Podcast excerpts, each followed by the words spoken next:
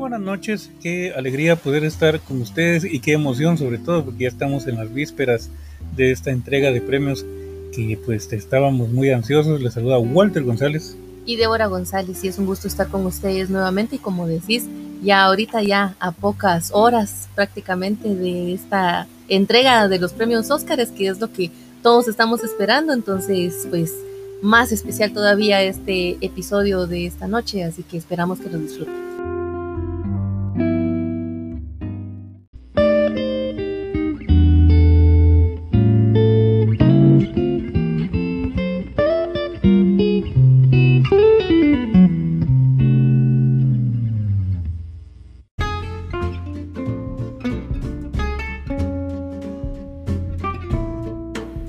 Bueno, hoy vamos a conversar acerca de dos películas que son de hecho las que nos hacían falta conversar.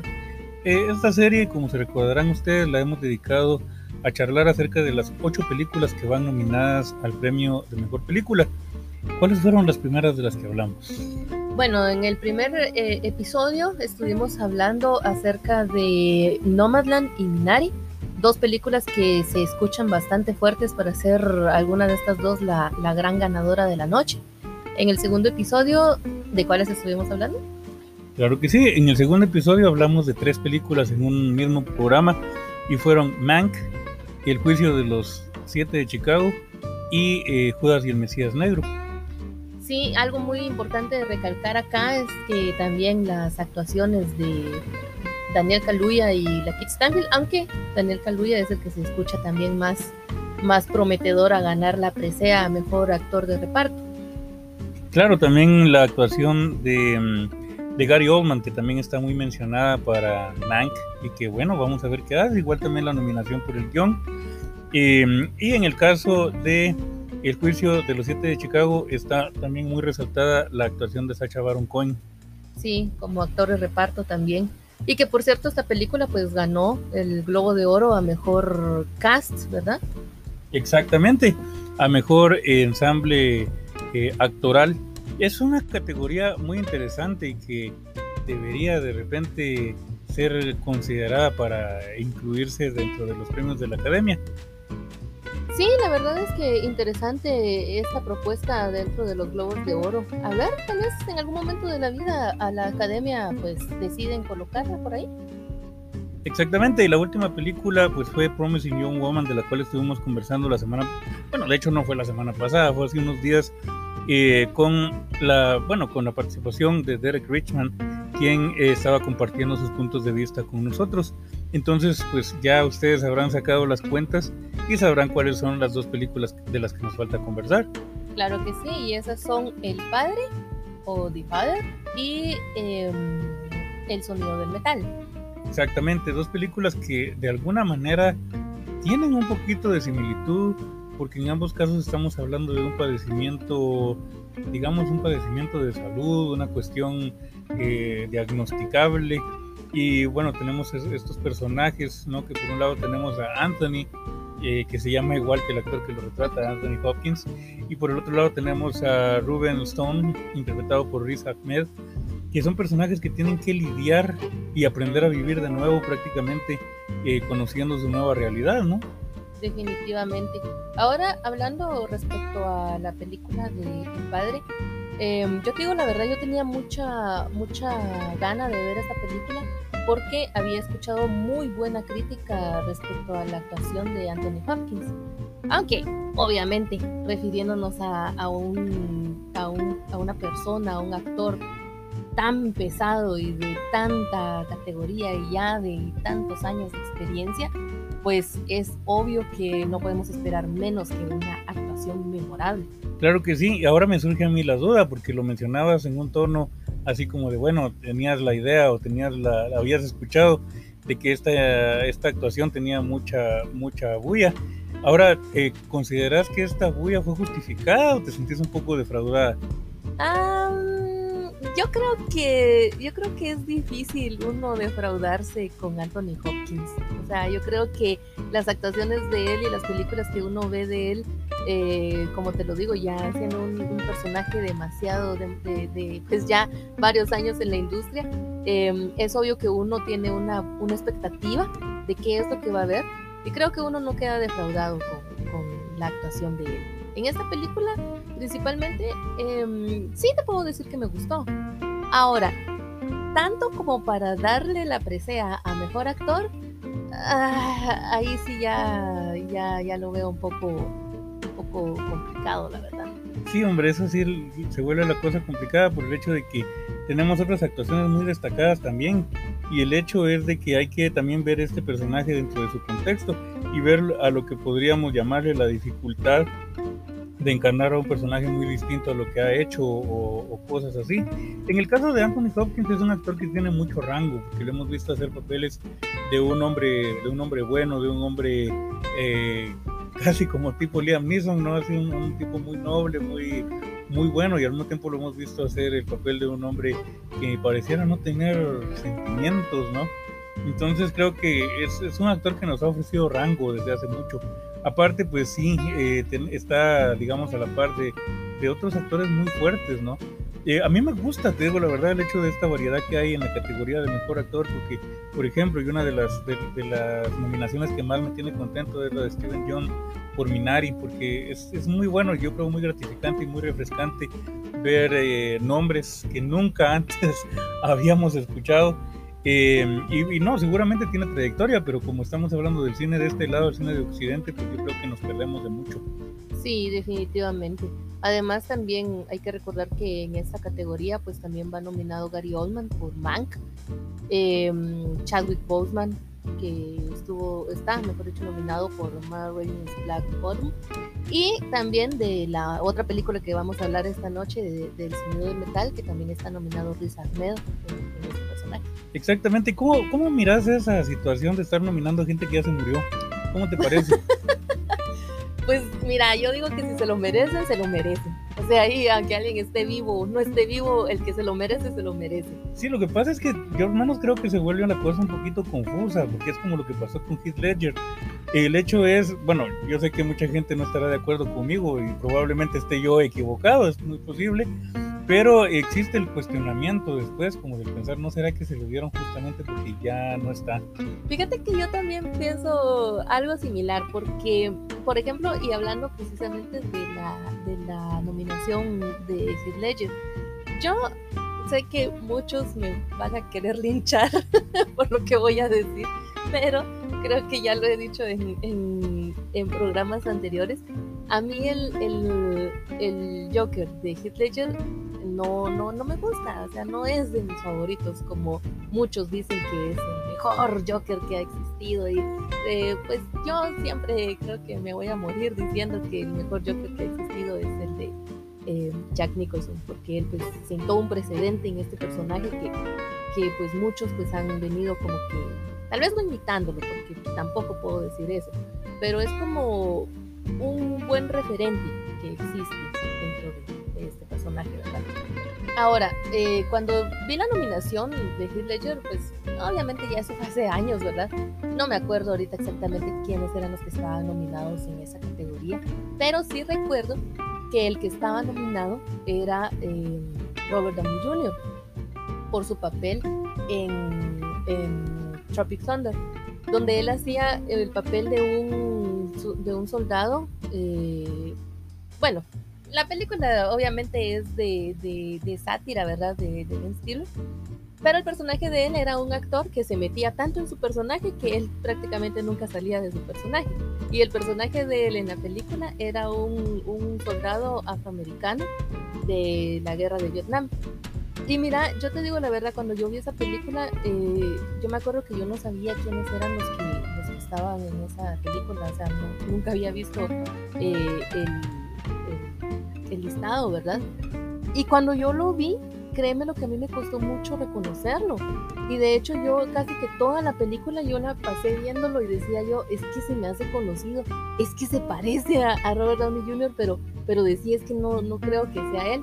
Ya hasta el final, cuando salieron los créditos, que me di cuenta que sí era él, me quedé yo como, o sea, qué actorón, la verdad, qué gran actor, porque realmente, como te digo, o sea, yo ni siquiera lo reconocí. Entonces, cuando vi que estaba nominado en esta categoría, o sea, yo creí que él lo iba a, se la iba a ganar, porque realmente el papel que, que, él, que él tuvo en esta película eh, para mí sí merecía el, el, premio. Y pues obviamente ya todos sabemos la historia, ¿verdad? Que al final Heath Ledger se, la, se lo ganó. Entonces sí me quedó a mí como que esta idea de pensar, ¿no será que Heath Ledger se la dieron solo porque pues obviamente ya no estaba y también toda la historia que venía detrás del personaje, de que él pues se encerró eh, tanto tiempo en una habitación de hotel para él poder encarnar este personaje y, todo esto que, que también vino con, con el personaje. No sé qué tanto eso influyó eh, para, que, pues, para que se ganara esa presea. Pues quién sabe, yo creo que con esa duda nos quedaremos porque también es indudable que Heath Ledger también hizo un trabajo eh, notable cuando hizo el Joker, sobre todo un actor como él que ya lo conocíamos de películas anteriores haciendo papeles de, pues de galán, ¿no? de papirrín y de repente lo miras haciendo un, un papel como un personaje en primer lugar desfigurado y en segundo lugar así bastante loco y o sea independientemente de, cómo te haya parecido esa interpretación es, indudable que es una completa quitada de marca ¿no? de, de lo que traía antes y bueno, aterrizando en el tema del que estamos hablando, con el tema de las nominaciones, pues yo creo que sí va a ser complicado, la tiene complicada Anthony Hopkins, porque no es que haya tal vez actuaciones que, superen la actuación de él, no lo sé, pero sí creo que tiene eh, competencias, bueno, la competencia la tiene muy fuerte y sobre todo yo creo que la tiene más dura contra Chadwick Boseman, quien pues ya se lo, se lo, se lo dieron, pues se lo asignaron en el sindicato de actores, en el sindicato de actores, entonces veremos qué pasa, pero yo creo que sí la tiene complicada allí. Em, ahora, hablando de los demás temas con relación a, a The Father, pues es el tema de que también tenemos ahí a una actriz que va por la actriz de soporte, que es eh, Olivia Colman, quien ya se llevó un, un, premio haciendo también soporte en La Favorita, eh, película de hace como unos dos años, me parece, eh, de Georgios Lántimos, una locura de película, y yo creo que es una actriz que, que tiene ya nombre. Vemos que hay muchos actores aquí en estas nominaciones que son actores que ya están muy muy, muy pesados, ¿no? Ya tienen nombre, como el caso de Viola Davis también por, eh, por la, la, que mencionábamos, ¿no? La de eh, Black Mass Big Bottom. Ah, bueno, pero también debemos recordar que en ese caso Viola Davis va por mejor actriz, no por mejor actriz de reparto. Sí, pero me refiero a que en, en, general tenemos actores que tienen ya bastante respaldo, ya tienen un nombre construido. El caso también de. Um, eh, de Frances McDormand, que ya es una ah, institución dentro, de la, dentro de la actuación. Entonces vamos a ver, realmente yo creo que en el tema de, de la de, actuación, mira, yo sí me inclino a pensar que se van a repetir los premios igual que pasó con el sindicato de actores. Ya hace algunos años que no ha habido diferencia en cuanto a esos premios y no creo realmente que este año vaya a ser la sorpresa.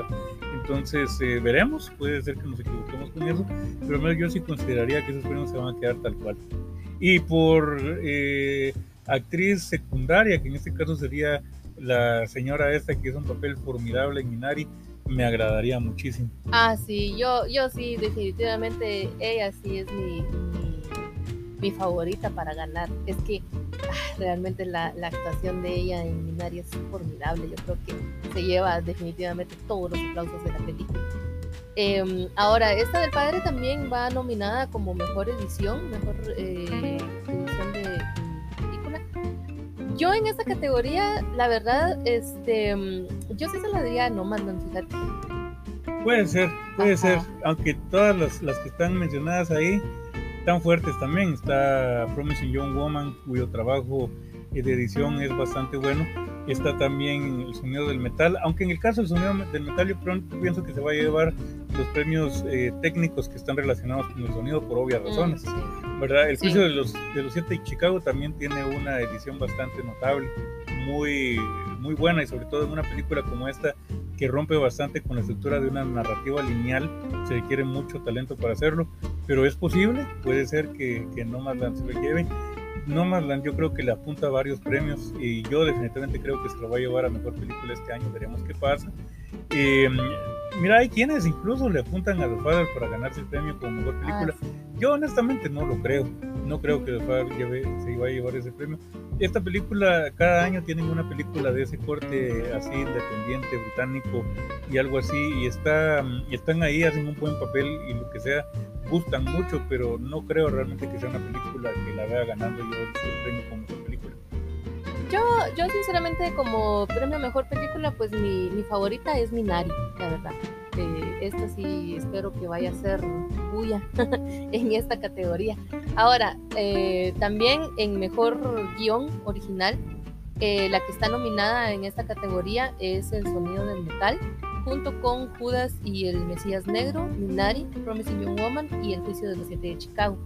Ahí vos cómo, cómo ves esa, esa categoría? Ah, está muy fregado, fíjate.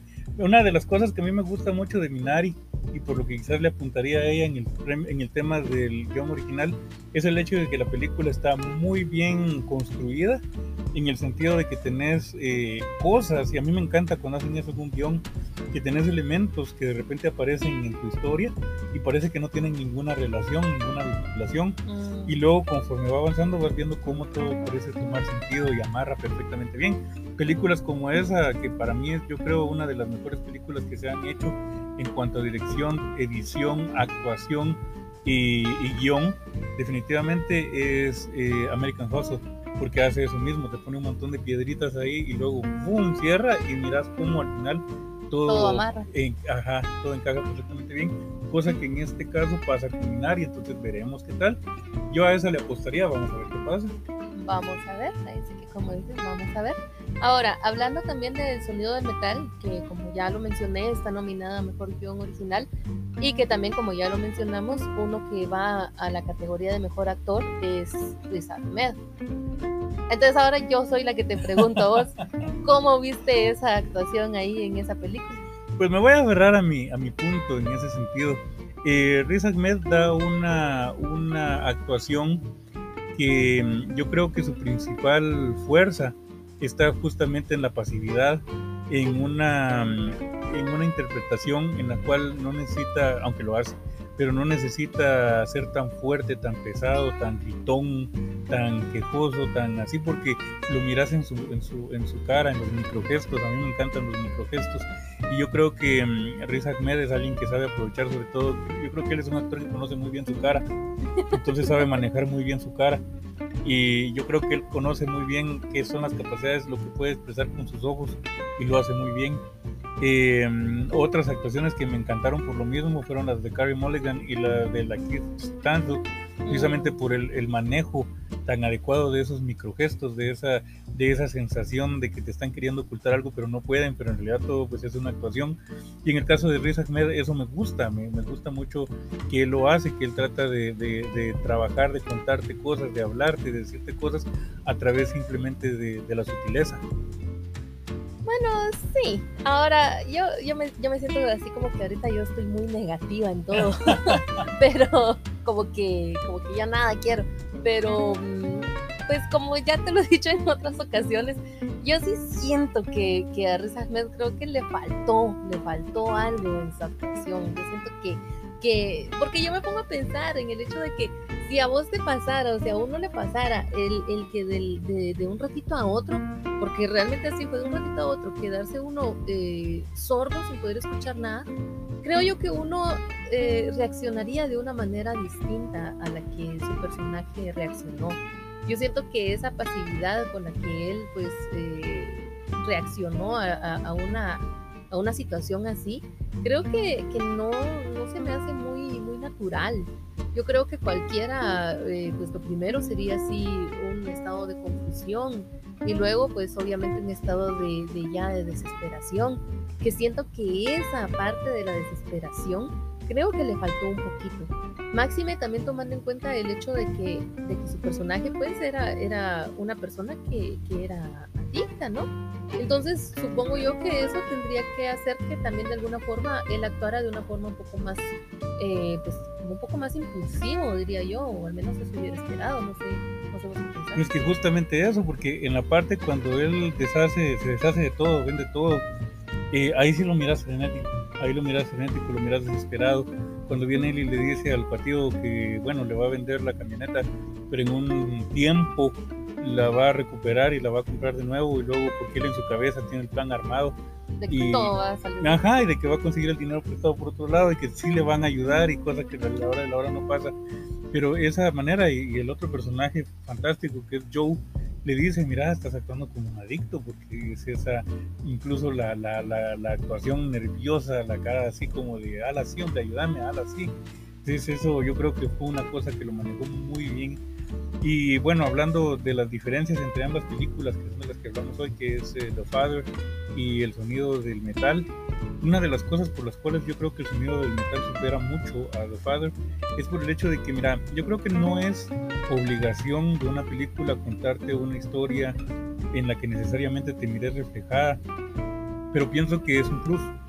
Entonces, en el caso de estas dos películas, pienso que una diferencia sustancial que hay es en tanto a qué te quieren decir, qué es lo que te están transmitiendo. Porque mientras que una película tal vez está contando una historia ficticia de algo que pasó, de algo que podría suceder, en lo cual podrías o no podrías sentirte identificado, en la otra, que es el sonido del metal, estás viendo una película en la que estás, lo que estás presenciando es una metáfora, Mm, que podrías aplicarlo a cualquier cosa. mm, Porque en este caso tenemos a personajes. El personaje de Ruben es un personaje que está desgraciado, pero no lo sabe. Y él cree que es feliz. mm, Pero luego, cuando pasa por toda esta odisea de la pérdida de la audición y todo lo que pasa, es cuando esto le sirve como para irse dando cuenta de qué es lo que en realidad está mal en él. O sea, si lo vamos a ver desde ahí y como si fuera una especie de fábula, una suerte de fábula, yo diría que este es un clar- una clara adaptación del libro de Job, de la Biblia, que tenés un personaje que en su principio parece que él está bien y que todo está bien en su vida. Y luego le viene la desgracia, pasa por esta odisea tremenda para al final no solo regresar al estado en el que estaba antes, sino estar mejor que lo que estaba antes. Porque en este caso tenemos un personaje que es cierto, ya no tiene su audición y ya no la recobra, pero adquiere algo que en un principio no tenía y nunca había tenido, que es el encontrar la paz y al final lo logra. Entonces en ese sentido yo creo que es una película que tiene una historia muy contundente, muy hermosa, eh, muy relacionable con cualquiera y no creo que se vaya a llevar el premio a la mejor película, pero sí creo que es una película que aporta mucho.